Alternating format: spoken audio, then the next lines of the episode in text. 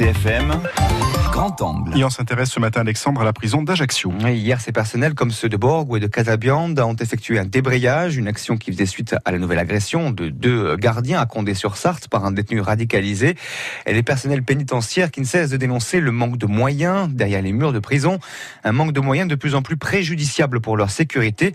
À Ajaccio, c'est le manque de moyens et aussi la vétusté du bâtiment qui sont en cause. Grand angle signé Thibaut Kilikini. Construite en 1878 et située en plein centre-ville, la prison d'Ajaccio ne cesse d'inquiéter en raison de son état.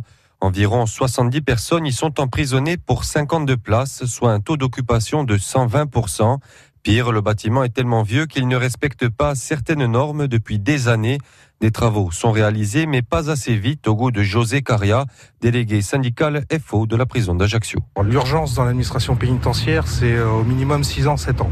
Par rapport euh, au rapport de la sous-commission de, de, sécurité, datant de 2013, nous n'avons toujours pas les issues de secours accessibles. On attend. Ah, d'ici la fin de l'année, je pense que les issues de secours seront accessibles. Ils se sont amusés à échelonner les travaux alors qu'il y avait une dangerosité. Il y a toujours une dangerosité de 4 sur 4. La toiture, euh, on a découvert des capricornes ce qui fait qu'elle est en train d'être mangée petit à petit. On ne sait pas dans quel état elle est exactement, puisque les experts ne sont toujours pas passés. Ensuite, euh, on a réclamé les douches dans chaque cellule. Euh, ce dossier-là de travaux a été refusé, donc euh, on nous refuse tout. Quoi. À Ajaccio, le quotidien est tellement pesant pour les personnels pénitentiaires que certains préfèrent s'en aller, comme l'explique Hervé Maldonado, représentant des personnels administratifs. Certains surveillants qui se retrouvent livrés à eux-mêmes ou qui pensent l'être, parce que voilà, c'est très difficile de pouvoir fonctionner sur ce type d'établissement et compte tenu de la conjoncture. Donc certains, oui, prennent le pas de vouloir. On a eu des exemples de, de, surveillants qui sont partis, qui ont demandé le détachement et qui sont partis sur d'autres ministères. Oui, oui, bien sûr.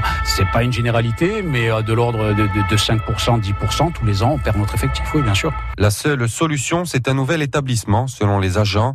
Le sujet est régulièrement évoqué, puis écarté depuis des décennies à tel point que José Caria a décidé d'évoquer ses péripéties dans un dossier épais de plusieurs centaines de pages. Je ne suis remonté que, que jusqu'en 2003, mais ça dure depuis des, décennies. Euh, la demande de construction d'un nouvel établissement, il y a eu des péripéties deux fois. On nous propose un terrain deux fois. Le premier a été acheté et revendu juste derrière. Le deuxième, il n'était pas approprié et on nous parle après juste après de restructuration et en fait on n'a que des bribes.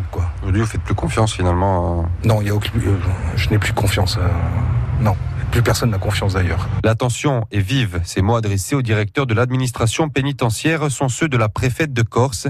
Début février, dans un courrier, elle évoque l'urgence d'agir sur l'établissement. Une première, le signe peut-être que les lignes bougent. Dans le reste de l'actualité insulaire, Alexandre, et on reste sur le même sujet, le ras-le-bol des surveillants pénitentiaires.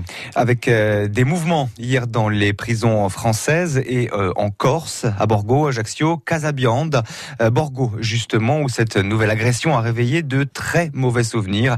écoutez Stéphane Canouti, représentant FO pénitentiaire de Borgo.